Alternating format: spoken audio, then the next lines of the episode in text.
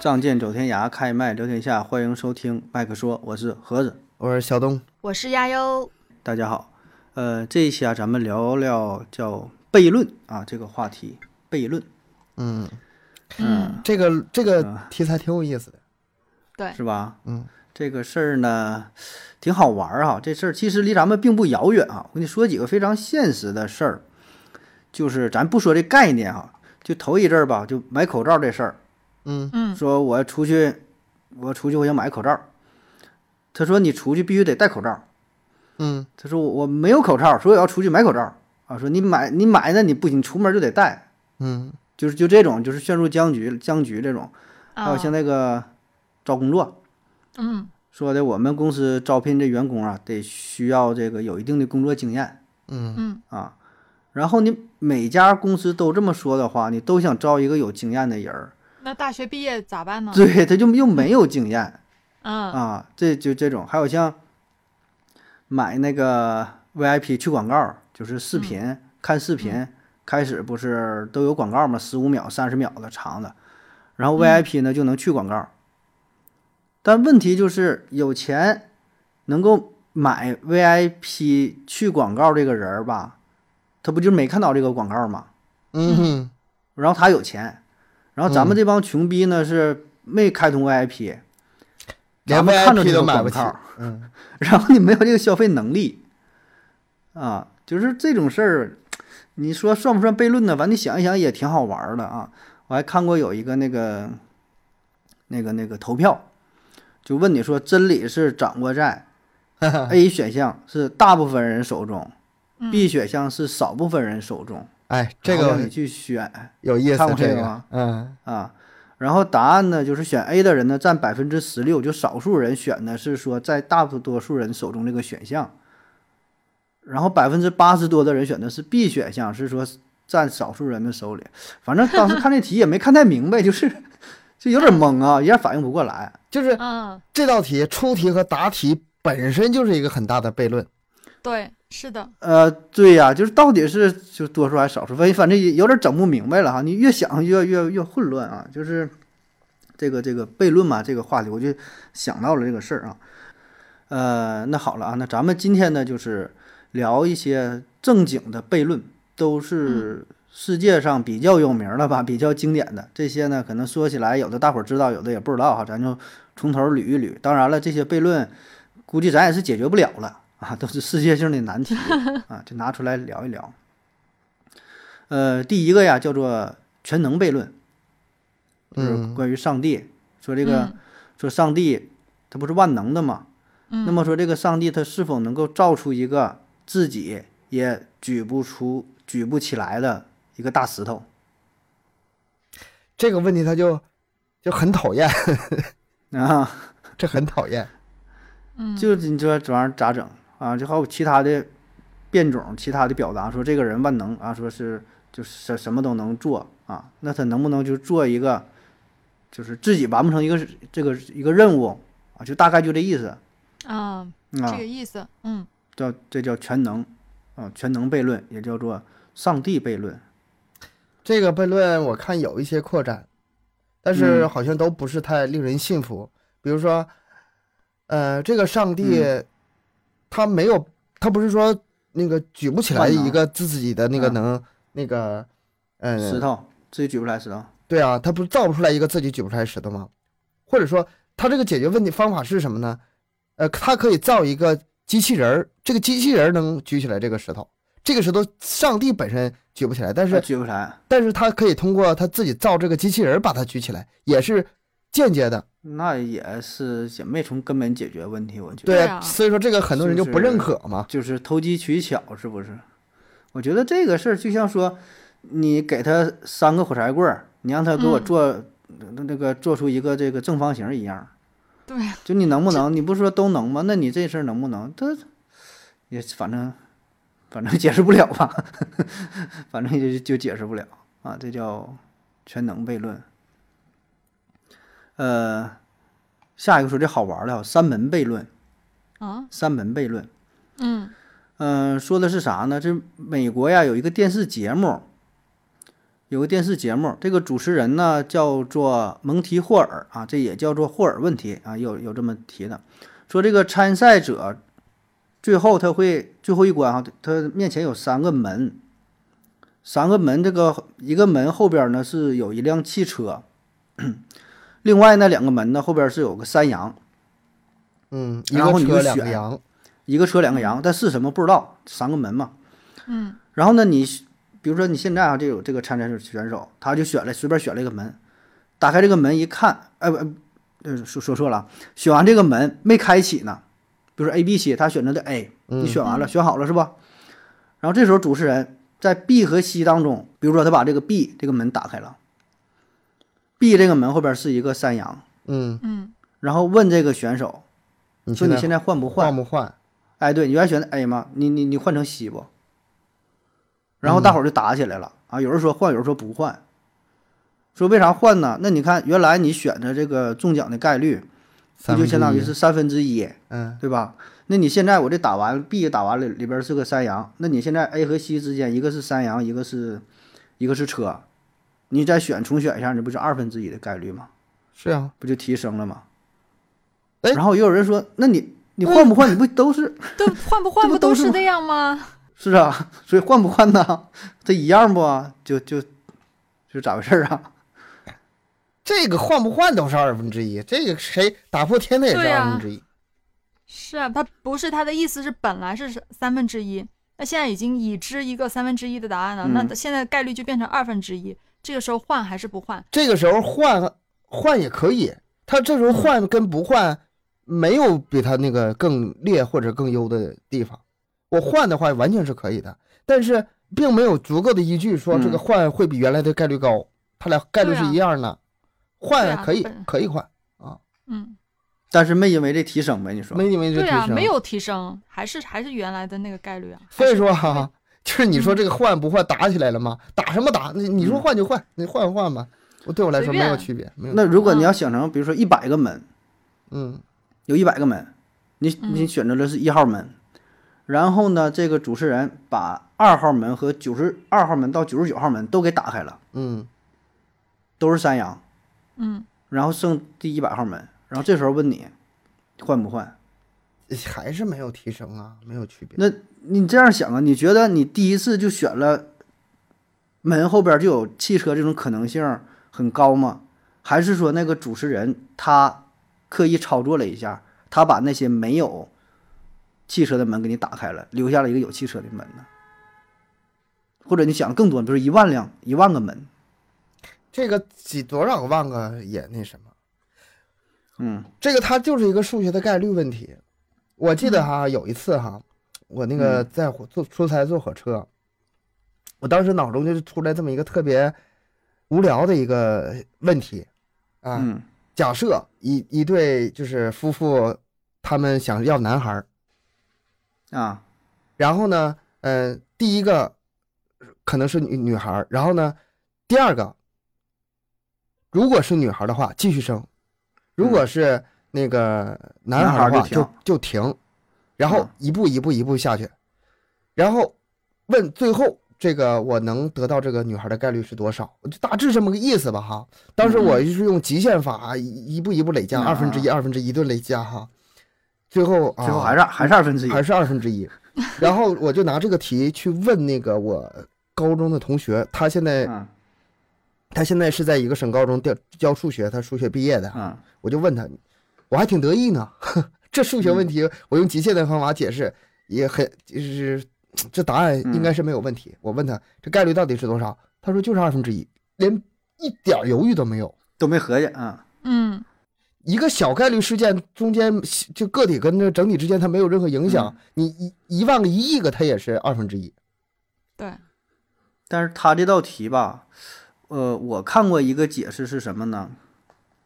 他不说这主持人嘛，他不给你打开了一扇门嘛？嗯这分两种情况，一种情况是他知道门后是什么，他知道答案的情况下给你打开的；另外一种情况呢，是他不知道，盲猜打开的。呃，说如果这主持人呐、他要是知道这个背后的答案，然后他打开了一扇门，它就相当于给你排出了一个错误答案嗯，啊。那么这样的话，他就建议就说应该是重选啊。如果说要是他随机选的，他也不知道是哪个有没有，就随便打开了，就是就随便推开一扇门。他说这个时候算换的意义就就不大了。就是把人性给考虑进去了，是吧？嗯，对，反正这个也有点绕，是吧？这题对是经典的三门问题，就霍尔霍尔问题。反正看了很多的解释吧，这个啊大伙儿自己合计吧。就问最嗯后就问你换不换？对，就你换不换是吧？换不换？嗯这个下一个啊叫意外考试悖论，那、又叫意外绞刑悖论，什么老虎悖论，很多描述。他说什么呢？这老师告诉学生说的，下周周一到周五啊这五天，咱们呢、要进行一场考试，但是这是一个突击考试，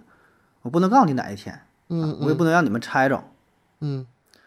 然后学生就想啊，那你这么说的话，意外的考试周五保证不能考，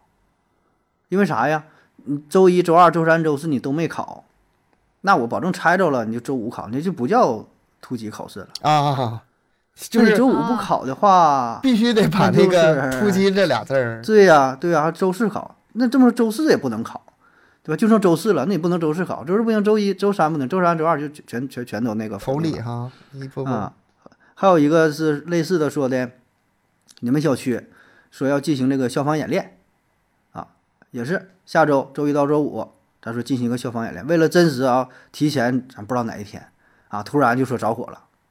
啊，然后是说那你也是排除周五不可能是吧？这周四不可能，啊，还有是那个囚犯啊，国王处死囚犯也是说这五扇门。你顺顺序从一号到五号打开门，其中有一个门后边呢放了一个老虎，你能不能拆着啊？你能拆着我就放了你，你拆不到老虎出来就给你吃了。然后囚犯说：“那保证不可能放五号啊！我一二三四都打完都是空的，我就知道五号有老虎了，对吧？你不猜对了吗？”然后他就这么拆啊，结果人家就是放，比如说放二号门了，一开门老虎出来了。完，人家考试，比如就周二就考了，周三随便哪天就考了，嗯，然后你还是没猜对，它这里面有一就是这个隐问藏、题这个隐隐藏这的一点个在哪线儿，它 这个有啊有个隐藏的问题，就是说你可以不断的改变选择。你如果不嗯能怎么改变改变选择，选择只能投一次选择的话，那那那那就应该就是猜猜猜不准。但是你老改变选择，这玩意儿受不了啊！你老老是赶着那个，就是最接就是马上要接近答案的时候，你再去猜，那那、嗯那所以说这必肯定能猜准呐、它悖论在这儿啊。就像你刚才说这几个问题都是，你最、啊，对呀、这一一个道理嘛你。老改老改你的选择，那那你当然你会中了，你必中啊。你对说啊一你说谁谁来改选择了？一般情况下也都是一开始做好了这个选择，后面不一定有机会让你改。但是你这第一步，你想一想啊，就就说下周一到周五考试这个事儿，嗯，周五考试保证是不可能了。这个步，这个推理有问题吗？你觉得我觉得有问题，从这一步就开始就有问题。是对啊吗？第一步如就果错了呗，不能排除周五。为什么要排除周五呢？周五，那我让你们就一直前面从第一天就开始担心，让你们猜是哪一天。那我最后一天考也是个意外啊，就你们都觉得不是那天，不是最后一天考你，们都觉得那不是最后一天，反而是对，我一就天最后一了。啊天考考你们。如果我是老师 的话，嗯，那行不行？也行啊，他也是突击啊他这里啊他这里关键就是一个突击那个词儿，还有就是我嗯说那个你能劳改答案，这两个一结合起来，你让它变成一个悖论了，有点儿有点儿就是玩文字游戏的感觉。 有点欺负人了，有对点啊欺负人了。他这个吧，你要是比如说不是周一到周五，嗯，今天就考，然后英语、数学、语文、政治、历史这四五科必考一科，突击你不知道考哪科，嗯，那这悖论就没了。咔，就车一开是其中一科，没有给没有给你那个又调整啊，又不是周一周二又是那个没有那个机会。那你周一等到周二，周二等到周三，周三等到周四，然后你再说突击周五不可能，太那你太不耍不，赖了那你说像那个老老虎长门后边那个，那人家那那个老虎已经藏好了，老虎就不变了，藏在哪个门就是哪个门了。对吧？你不是考试，老师随时调整。现在咱老虎猫完了，谁谁也别碰，一二三四五就藏人门后边儿。你猜，让你一个一个打开，你猜是几号门？你能猜对？我猜的不是说这个老师去调整，我猜的是这个啊，去猜题的那个人学生，他在不断的嗯改改变自己的答案。嗯，这个跟刚才那个是一个道理。不，这个吧，嗯你看怎么说？你要是说你要是咬准了那个理儿，你非得揪嗯着那个突击那个词儿不放，我我也没办法。那你说他是悖论吧？那我也我也没法，就是完全的 ，你说是我只能不是从我吧自己，的角度。 我我也没有办 法。要不不行，咱就干一 架；要不咱俩就互相打你一说顿。是就是吧？ 嗯，行，嗯我那我为个什么要猜这个呢？没啥意义啊， 主要是 觉得、嗯、反正也不会是吗？ 还哪 天考哪天考。对都一样，考怎么考都是呃，这样的分数。下下一个啊叫特修斯之船，啊，特修斯之船这个听过吧？是吧这个涉有点涉及哲理了。有一个这个在海上航行很多年的船，嗯，这个船啊是航、航行几百年了啊。听过。为什么呢？几百年还能航行呢？哎，它就不断的修修补补，哪个地方坏了呢就换哪儿啊。这个木头烂了呢，换一块新木头啊。那个船板坏了，换个新船板。哎，就这么缝缝补补的这么去换啊。然后问你说的现在就是经过修补之后，这个船还是不是原来的呃特修斯之船啊，还是一个新的船？然后衍生出一个新的问题，就是说整个这个船呐、它几乎都被换了一遍儿了，就是跟原来部件都不一样了。然后被换下来那个部件儿呢，又没扔，用坏那个部件儿呢重新拼装成一个船，就是原来的特修斯船那些零件儿拼成的一个船。嗯，嗯，然后说哪个才是特修斯之船啊？当然，这个也这个悖论就是，呃，引发很多思考，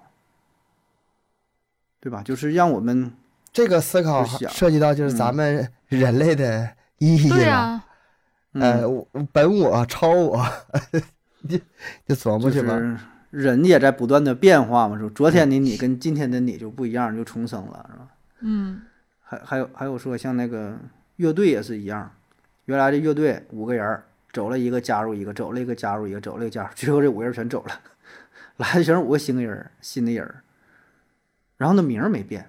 嗯，这比洋还还还还叫比洋，五月天还叫五月天啊，它这里面吧，哎呀，这里面涉及的问题很多，没法一次说清楚。这个，嗯你比如说哈，德云社，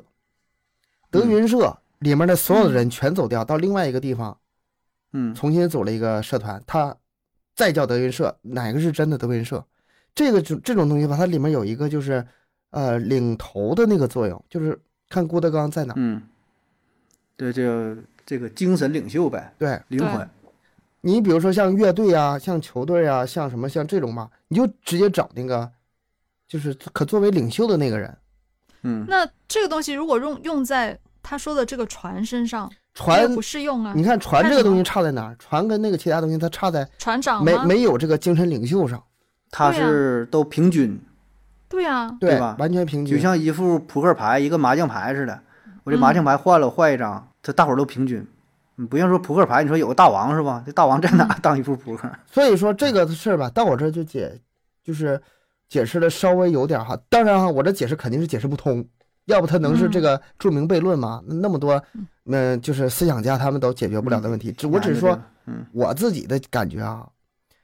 首先我特修斯之船这个特修斯之字儿这个名字，我就对他质疑了。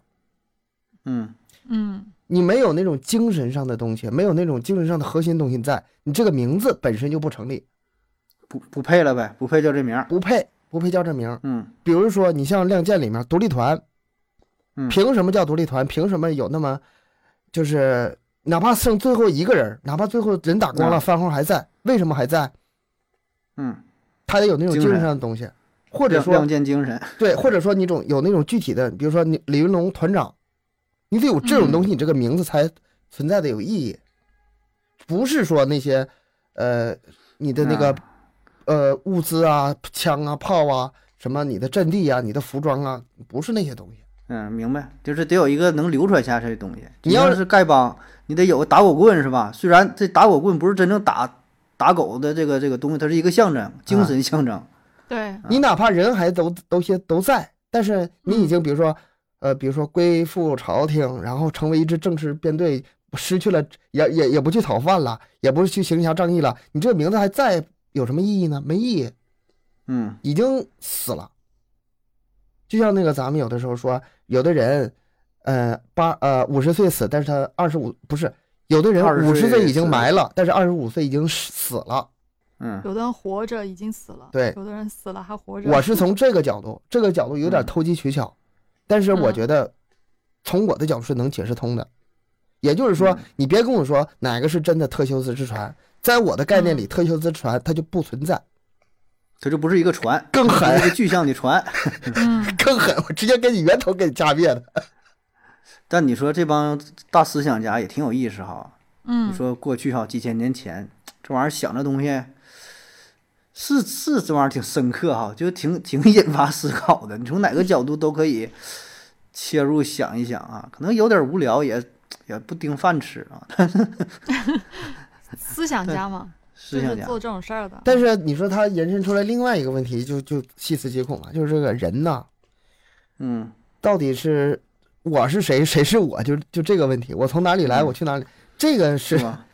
我为什么是我是吧？我为什么要扮演我？ 这个我真想不明白，我真想就不明像白。就像他就是这个意思，就是我记得我以前看这个理论的时候，他也是这样，这个悖论的时候也是这样意思，就是我们无时无刻都在更新我们的细胞啊，是吧？嗯我们的血液循环啊，嗯，那这如都果一多少天换了一个对新啊人、是吗？对，过了一这个周期过去了之后，那我还是我吗？嗯，我当时我就看了这个，还是挺有，就我就在思考，东哥刚才说的有一点是对的，就你人无论是什么东西，你有一个精神上的东西在，那人的话，虽然我很多东西我都换过了，但是我的精神、我的思想还在，但那我是应该还是延我，续的是吧？嗯但现在问题来了，问题来了，嗯人如果说把你的记忆、把你的所有的思维克隆出来，那怎么嗯办？有一个克隆体跟你记忆完全一模一样，那么哪个是你？啊，这就完了。关于你这个这事儿，我我我插一句啊，就是说，呃，这个人之所以是这个人，他是从两方面考虑啊，一个呢是就你说记忆这个事儿，嗯，一个呢是性格这个事儿，嗯所以嘛，就是也会有这么一个选择。咱举个例子啊，就是比如说，就你的爱人，他现在生病了也好，还是受伤了也好，然后呢，A 选项是他保留了性格，但是没有了以前的记忆。嗯 B 选项它是有以前的记忆，你俩一起经历过很多事儿，但是性格跟以前不同了。换个人了，哎，对，然后你想，你就是让你选，如果就非得二选一，你选哪个？你是要他的性格还是要他的记忆？要就信是当然，当然，我们绝大多数我们正是因为这俩事儿综合在一起，所以你觉得这这这个人是这个人啊，你觉得他是他嗯，啊，就你咋选？如果如果让你选，我选性格我，也选性格。嗯，就是我喜欢的是这个人的性格，就是过去不那重要，可以重新不开始。重要，可以嗯可以重新开始，因为你换个角度想啊，你假设啊这就像韩剧里似的，他失忆了，嗯嗯，但他人还是那个人呢，他失忆了，他人还是那个人呢。对啊。我觉得没有什么太大变化。是，你可以，因为只要他你们以前是互相喜欢的，那他只要还是这个人，他还是会喜欢上你的，有可那能你啊看就是不敢说百这分之样百，就又剥离了。原嗯咱们原来说肉体和精神，现在精神再分分那个性格和记忆的话，性格又嗯比记忆。呃，合着你是不是也是选性格呀、要是哎，这还真得分啥样的。如果是爱人的话，可能会选性格；要是朋友的话，可能朋友可能还会选这个记忆。就是你想一想，跟朋友经历呀、就因为小时候吧，也不分什么性格，就是因为共同成长，嗯对吧？你小时候你说你交朋友，你懂什么叫性格吗？也不懂，就撒尿和泥就玩儿。但是长大之后呢，性格不同，分道扬镳了。然后在一起呢，说实话没有什么共同语言，这个共同语言都是回忆过去，因为你性格不合。但是是吧我觉得不对，我觉得不对，我想反驳你一下。嗯小孩儿他们虽然是没有那种明确的那种观念啊，或者说跟谁都嗯好，但是他其实还是有一些人他愿意嗯玩到一起去，有些人他那个玩不性到格一起，吸引了呗，玩不到一已起经去的。已经是注定下来的呗。对，对，然后嗯所以然后你再说，你说你跟现在这个朋友在一起玩儿也好，讨论嗯共同的记忆也好，你真讨论吗？就吹你牛逼吗？ 吹牛逼是 吹牛逼，你真的讨论过去那么多的事情吗？你你俩因为能这么高高兴兴地坐在一起讨论过去的事情，还是因为当时你俩这性格本身就合，才能讨论得下去？你说性格不合就已经做不到一起去了，是吗？对，就是性格嗯不合的话，那么多年以后你们俩就不可能坐在一起，嗯，就也不存在你去回忆过去的嗯事儿了。那不并不是因为有公共的记忆嗯，在一起对的，我我认我认同东哥的嗯说法，是但是无论是朋友还是爱人，都是是性格比较重要。但是为什么这件事儿就是说难呢？嗯，嗯，你要是再往后扩展，这个人的性格他也是在变的。人以前什么性格，后来又什么性格，但是人还是那个人，呃，你也跟着他一直在一起对变啊化，每天都在变化嘛。那这又怎么算？ 你这个不是一句话能说清楚的。而且那个很多这种科幻小说、科幻电影也是，嗯，我记得有一个最吓人的，嗯、说未来某一天发明了那种瞬间转移技术，嗯，一个人啊上班，明白。一个人上班，然后呢，他进那个舱，一闭眼一睁眼睛到另外几千公里外了，啊，上班、嗯回来也是上班，直到有一天发生故障，他发才发现，因为那个技术没发展那么完善，他不是给他转移过去的，啊，是把你的所有信息销毁，啊远端传送传送到那面，然后那个又制造了一个你，回头把这面的你给销毁掉销，毁了。但是因为记忆和性格你都依然保留了，所以说嗯你自己感觉不到，你感觉是一闭眼睛一睁眼睛，但实际上那边是一个销毁和一个创造的过程。那么这个时候你还是你 吗？嗯，就是哪一个是你是吗？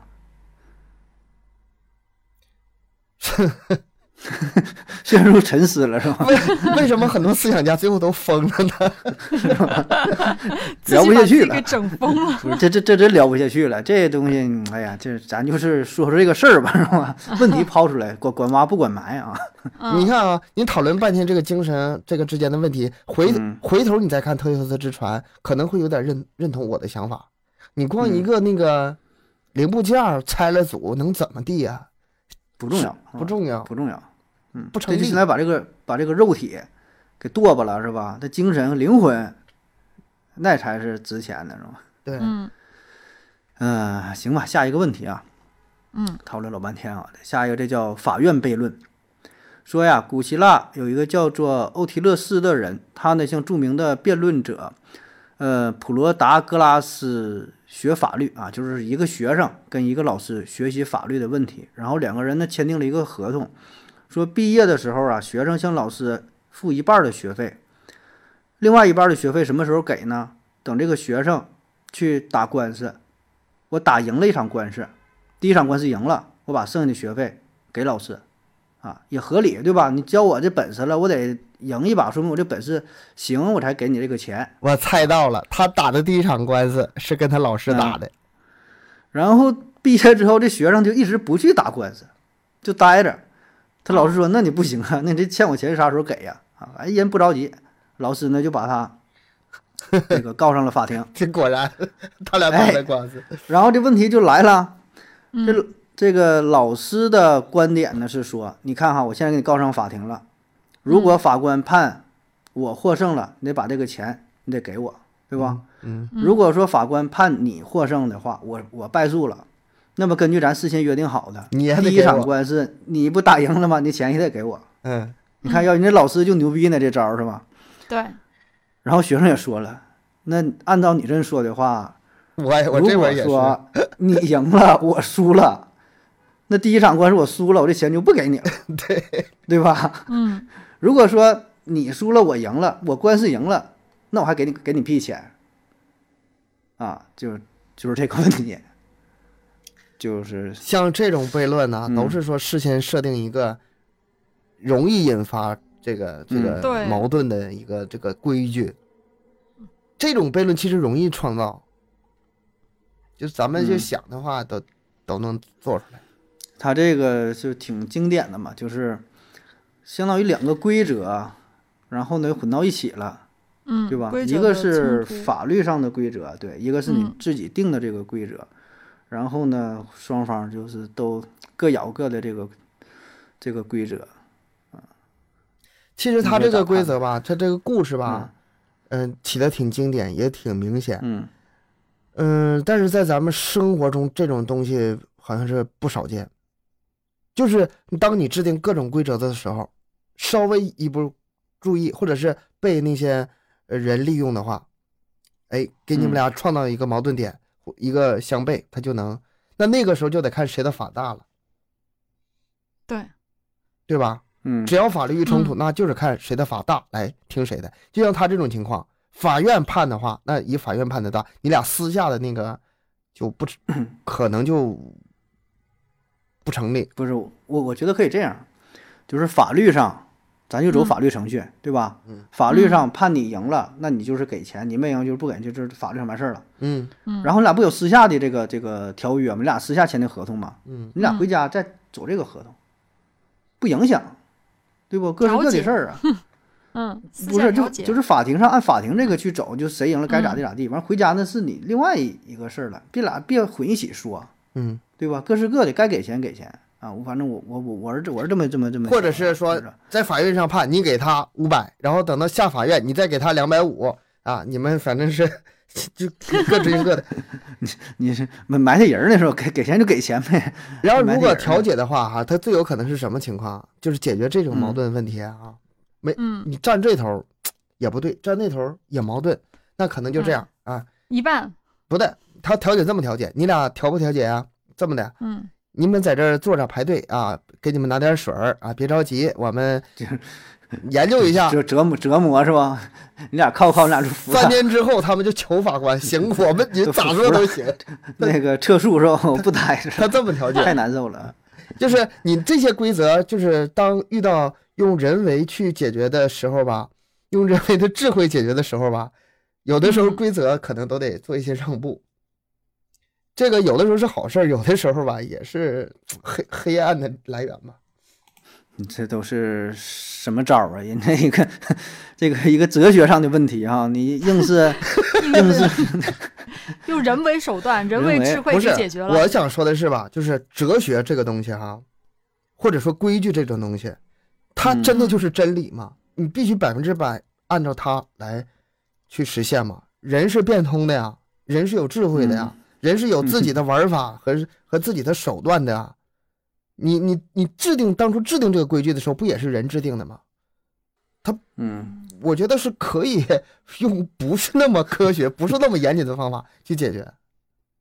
你如果如果他他这些所有的悖论呢、都是建立在很严呃谨，思考、思考和很严谨的那个一个状态下的。如果你真的给到，呃，回回归到现实生活当中，当然是嗯不可能的。很多事儿你有可以用各种手段去解决。对，嗯，对，他就是在他的这个框架内嘛。对，你是肯定是在某一个特定的情 况下，说的呃直白点儿，你用那种死刑的办法是解决不了这种问题的，因为它是悖论，你解决不了。呃，然后下一个啊，嗯下一个，哎，这就是这就很很常见，这叫阿基里斯与乌龟的悖论。阿基里斯追那个乌龟啊，哎呀阿基里斯是一个大英雄啊，跑得特别特别快啊，乌龟跑得特别慢。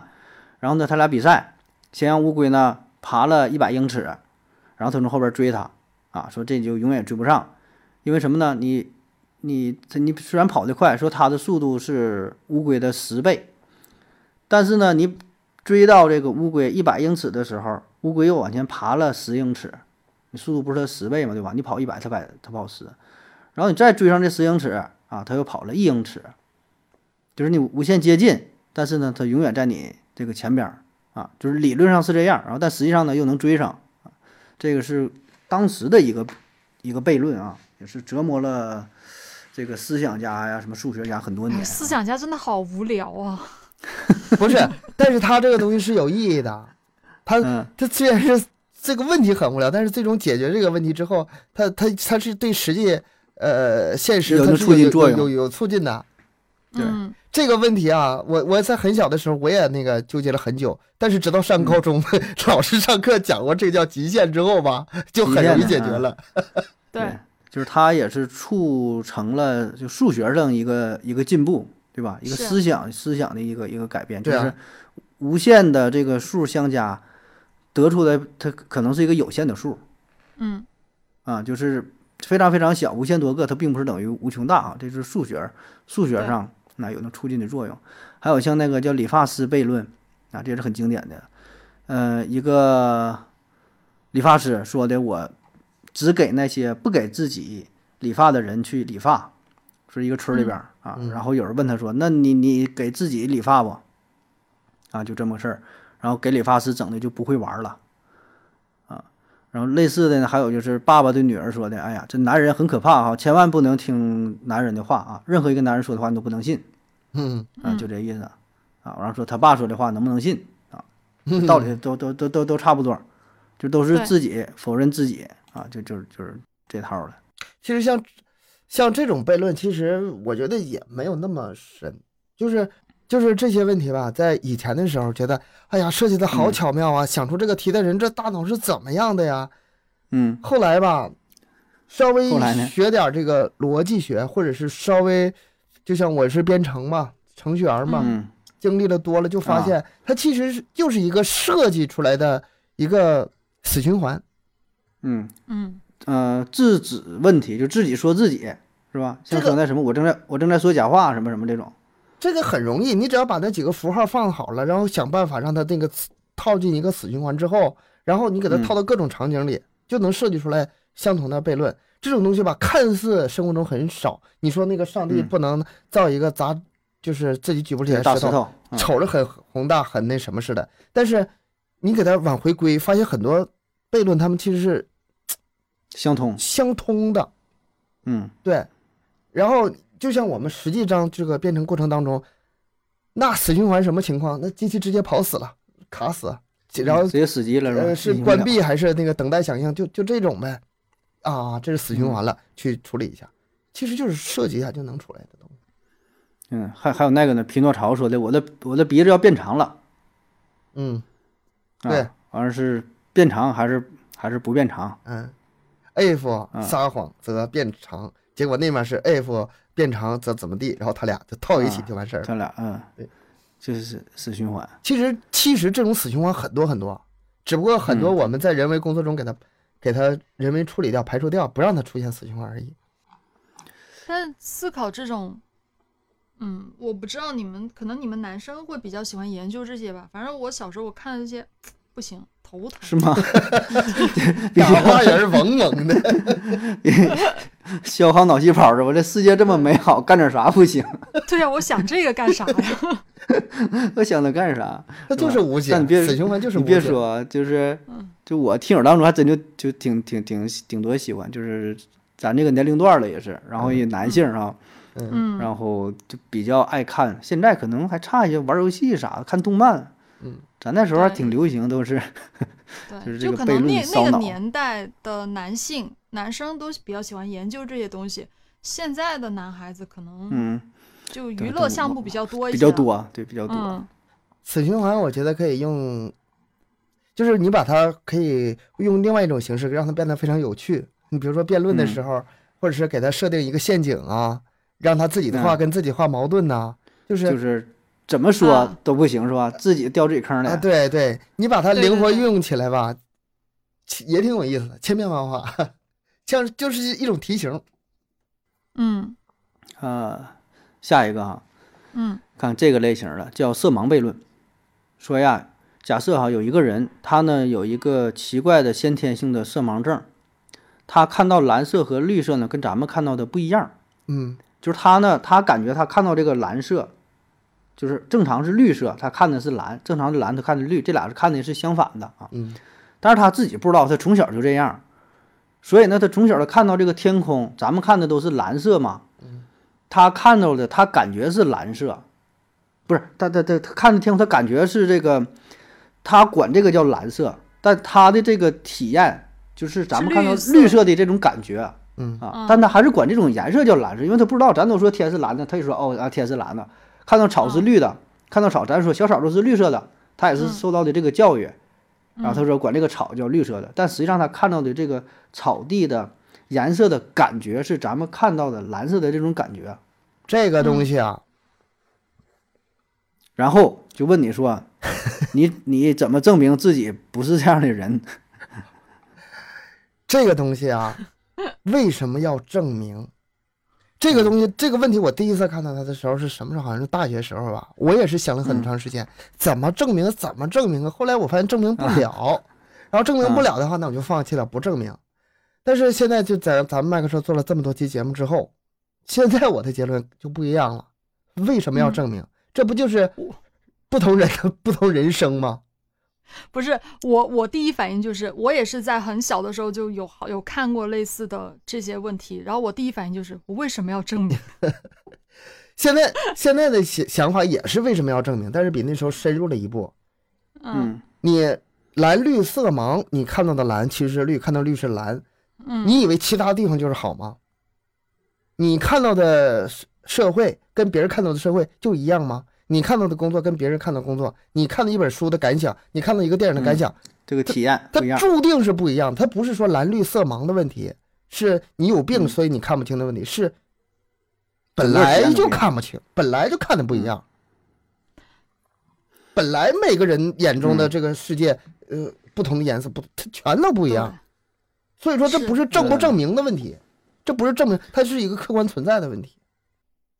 本身就是每个人你所在的这个世界，你给你的感受都是不一样的。所以我，我从小到现在，我基本上没有改变过我的观点。我觉得自洽就好了呀，你自己觉嗯得是什么颜色就是什么颜色，你眼里的颜色就是你你自己喜欢就好了，别人不一定能看得到你眼里的东西。嗯因为我身边有一个色盲的朋友，我以前就问过他这个问题，我说他，因为他我不太具体，我不是太记得他是色盲到什么程度，反正他看红绿灯的颜色是跟我们看的颜色不不一一样样的，嗯，对，但是他又没有办法将这种颜色形容出来。我真的尝试去问过他，你看到的到底是什么颜色？但是，因为他眼里的所有颜色都是这个样子的，他怎么去跟我去证明呢？他没有办法去证明啊。所以后面我就觉得，哦，我没有办法去体会到他眼里的颜色，这是他的世界，嗯，他自己自洽就好了。所以我觉得就是这个感受，咱家小孩儿啊，这是呃多少啥时候？就是不太大的时候，他就明白，嗯他就跟他说，哎，他说爸爸，我这个腿麻了。嗯，然后当时我就在想啊，我说，哎，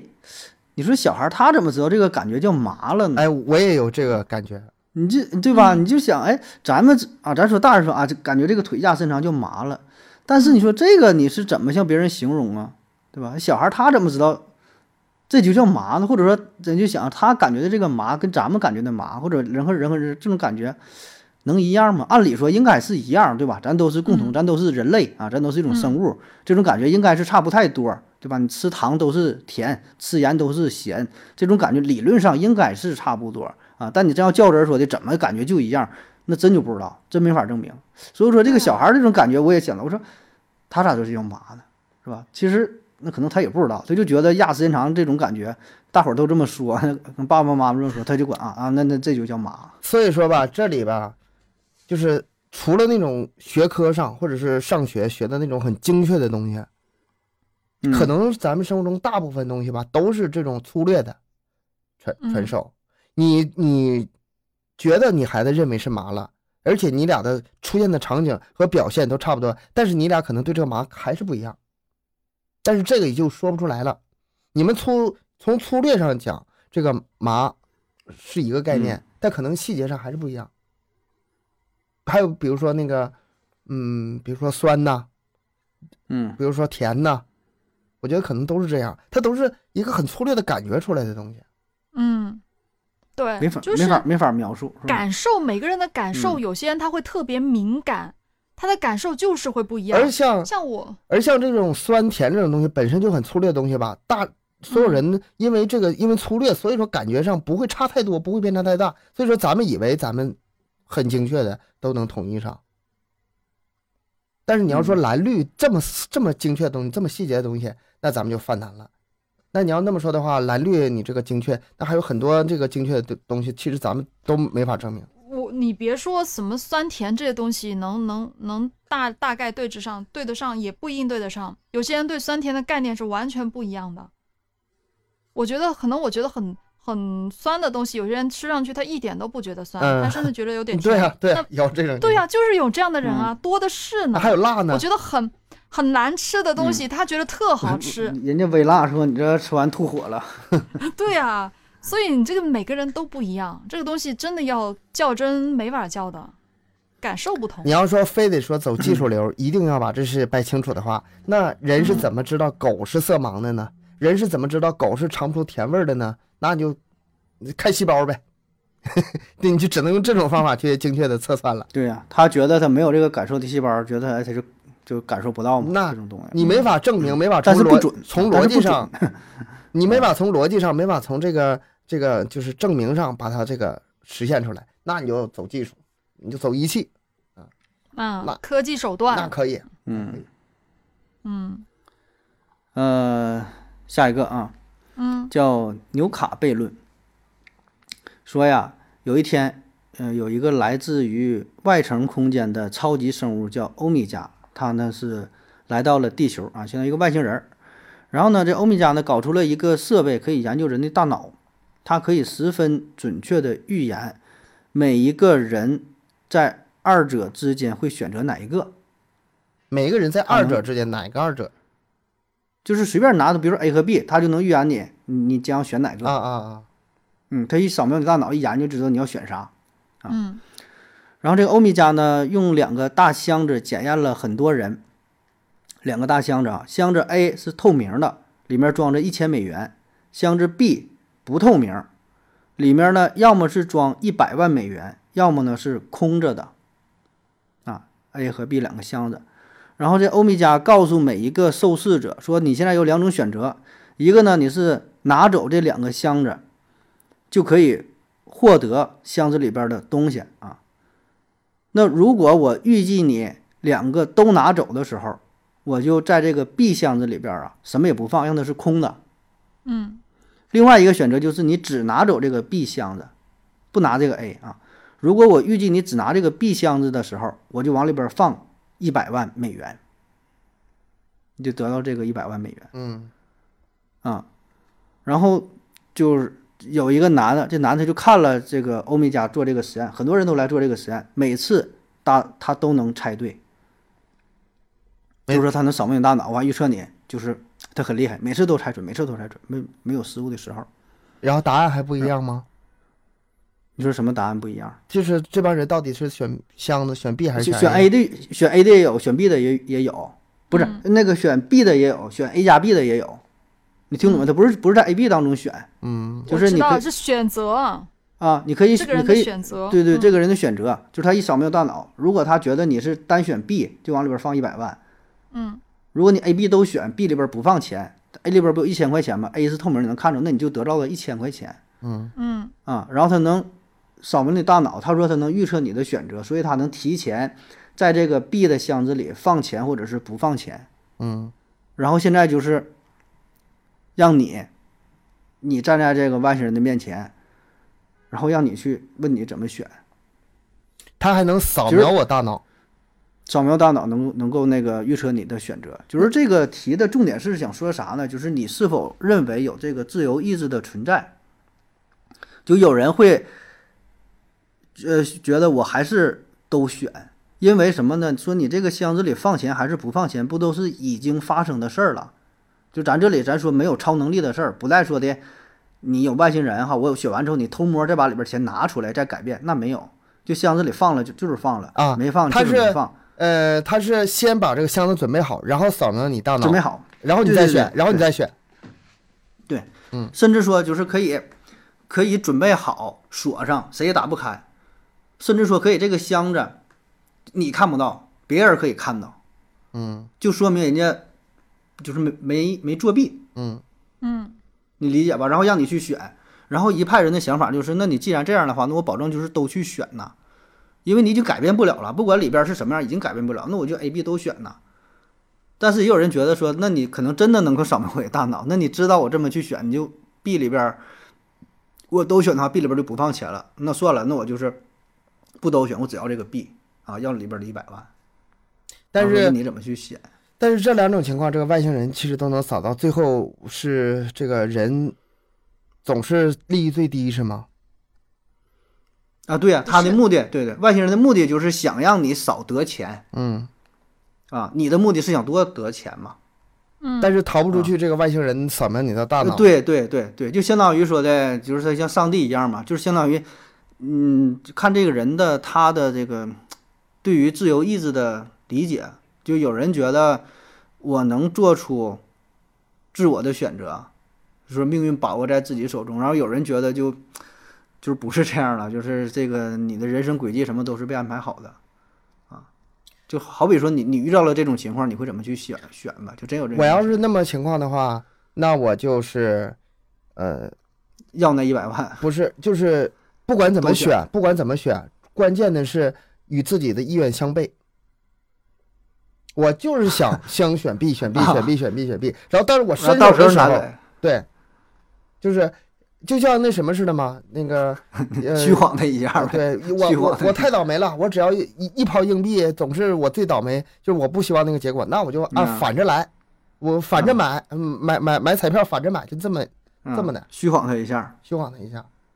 然后我我想不到别的那个能利益最大化的方式但了，是你心里边还是有一个真实的想法，就是我东西要反过来， 他也能扫到就， 是就是对呀、就他是也能知道呀，预判了你的预 判。对呀、这个这个这个就是个悖论无解的东西，因为嗯他已经对是对像上帝视角一样，他完全预他知就了你的是所有的对呃想，法。嗯就是这么出这么一个题啊，真实可能也不会发生，但是哎，你想。反那正我是就挺迷茫，这真不知道应该怎么办了，就真服了。到时候我就觉得我可能真那就还有一不会种去冒险，还有一种我就是选那个一百万的事儿。还有一种放空，嗯，放空，我就什不么意思不想想，我不知道，我也不知道我要选什么。啊？你可以这样，你抛硬币，把魔法 转化为物理攻击。对啊呀、用 魔对法用物打败理打魔败法，魔法，对不对？我要选对吧？我是正面了，我是都选啊，背面我就选 B 还是怎么的？你就自己哎一跑，用魔法打败魔法呀，用物理打败魔法，啊、不知道，反正这个也是挺那个，这个是让我这些悖论当中啊算是给我这个印象比较深的啊，不像那些特修斯之船呐、什么说话说谎话什么的，你你知道逻辑上的嗯这个让我想起来哪个吗？这个想起来让我那个、不是那个有个电影，那个是谁嗯演了的？威尔史史密斯《我机器人》啊，那里面，那里啊面那个反派机器人是说，那个电影是这样的哈，呃，说有个科学家自杀了，但是呢，那个警察不相信，警察认为那个因为当时机器人已经是非常非常的这个嗯、普遍发达了，了普及普及了嘛，然后他觉得这个科学家死没那么简单，可能是这个机器人儿在从中作梗什么，他就一顿调查，一顿调查，最后结果发现是什么呢？说是这个动手的这个违反了这个定律的这个机器人儿，是这个科学家指嗯派这个威尔史密斯去找他的，就想为了破获一个什么案子呢？啊，原来这么多机器人受了一个总的大脑的控制。我把这个这个整个故事情节最后浓缩到非常简单的这么两个结论啊。第一个结论，那个大机器人儿，它因为遵守三大定律保护人类，所以它要灭掉一部分人类，啊嗯，就大致这么个意思啊。细节我有点忘了。嗯然后我为了，呃，保住你整个人类，我不让你人类自己自由发展，就相当于把你圈养起来。被你们控制起来，对对这个对是对你嗯们最有利的，但是你嗯初期看他就是大反派，他就是在剥夺人的自由。但是他这里面不就有个矛盾吗？那你这个大机器人到底是对我好还是对我不好啊？他这么个矛盾。好了，第二个，哦第二个矛盾，那个中间那个跳出来那个就是帮助科学家和威尔史密斯这个机器人，他帮助威尔史密斯把这大机器人干掉了。好，我帮你人类了，对吧？我帮你人类了，对吧？嗯，但他真的比那个大机器人儿对人类更好吗？他是具有自我思维的，超超出了三大定律和超出了人类控制的机器人儿。啊，他是装的呗，是吧？假装跟你挺好，他不管假不假装，他已经有自我思维了。嗯他其实才是对人类最危险的人。他虽然帮了你人类，但是他反倒是以后有可能率领整个造造成机器人这个造反的危那险个造领反袖。啊，啊啊，嗯然后咱们说回刚才那个问题，你说人自主意识和这个呃这个 AI 这个人这个问题啊，嗯我有点乱了，我现在他自己把自己说说悖论了。把自己说懵自 了己。背了。就你你刚才说那机器人那个事儿嘛，原来不机器人三定律嘛，嗯后来加上一个地零定律嘛啊，当然就是本身机器人定律这个事儿嘛，它就是一个科幻小说作品当中的设定，它它并不是说真正说造机器人就这么去造，而且现在咱这也没到那个地步啊。就后来加上那个地零定律，想法挺好，它是说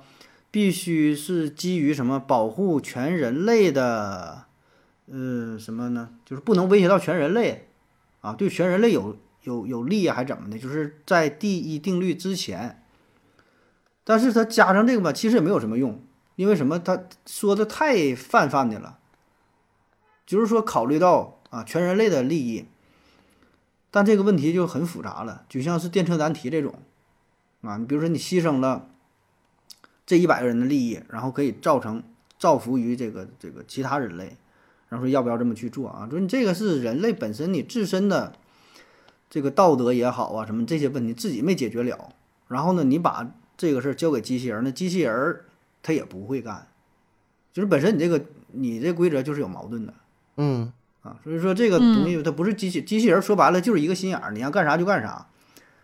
对吧？你你你说去，你说去，我是给你修建一个什么东西，修建一个最好的东西，他是不顾一切代价，对吧？你说给我盖一个高楼大厦，最高越高越好，那他啥也不管，他能把全世界其他东西全都停产了，汽车什么都不造了，我这钢筋混凝土啥全拿我就我就是盖楼，就一个心眼儿啊，所以他不不管这些东西，他就是按照这个规则去来啊，所以这种这种机器人儿的设定，就是机器人儿定律这设定，就是为了小说的冲突嘛，然后就产生了这种各种矛盾嘛。但是我觉得那我这就里面也嗯给、也能带来一些思考，它也是由由一种悖论出发，然后就是、嗯，对，也算是自己设置了一个规则，游戏规则，嗯然后这个游戏规则玩着玩着就发生了冲突嘛，对吧？你让机器人儿保护人类，让机器人儿又怎么地？然后真正这么去做的时候，他做到了，他走另外一个极端了。人类没想到，我靠，这机器人儿怎么这么傻呢？说让你干啥，你再你还真这么去干是吧？ 就是有点过分了， 过分了。嗯，行了哈，这个又引申的比较远了哈，说到机器人儿的事儿啊。嗯其实这种悖论还有挺老多呀，像什么沙丘悖论，也叫秃头悖很论多啊，就是说的头发薅一根儿啊，还不是秃子；薅一根儿还不是秃子啊，薅到什么时候是秃子啊？就一粒沙子不是沙丘，两粒也不是，三粒儿四粒儿，还有什么鳄鱼悖论，什么乌鸦悖论啊等等吧。好多。嗯，这问题挺多，咱就随便找这么几个吧，扯一扯，聊一聊。以后感兴趣了，这类的话题呢，咱也可以做一做哈，就比较烧脑子啊。这个是是挺烧脑的。我建议吧，下一次咱就逮住一个往透了聊，往死了，啊，挺有意思的。嗯透是透不了了，但是能扩散出去， 那最后不知对扩道散出去。不知道 是，不知道聊到哪但去是了啊。嗯，挺嗯，复杂的，就是要细想，因为我从来都没有去过于去细想过这些事儿。也是世界多美好啊，干点啥不对行呀、啊？干点啥不行啊？想这这功夫 个，追追剧，喝杯奶茶是吧？出去逛逛街，啊干啥不好？嗯想 这玩意儿但是有一些悖论，它天生就带着那种气质，就是让你不得不嗯往那个现实中影射呀。嗯，行，没事儿锻炼锻炼，相当于给大脑这个做个体操，是吧？平时都用脑子都不咋用了，一天都做点重复的事儿啊，这锻炼锻炼挺好。嗯，那好了，今天的节目呢就是这样，感谢各位的收听，欢迎大家积极留言、转发、点赞、打赏，加入咱们的西米团儿，以各种形式支持咱们的节目。呃，咱们的更新时间是三七二十一啊，对，也可以关注咱的公众号麦克说 Plus，在这里呃获取更多的内容。啊、好了，感谢大家，拜拜。拜拜。拜拜，下期见。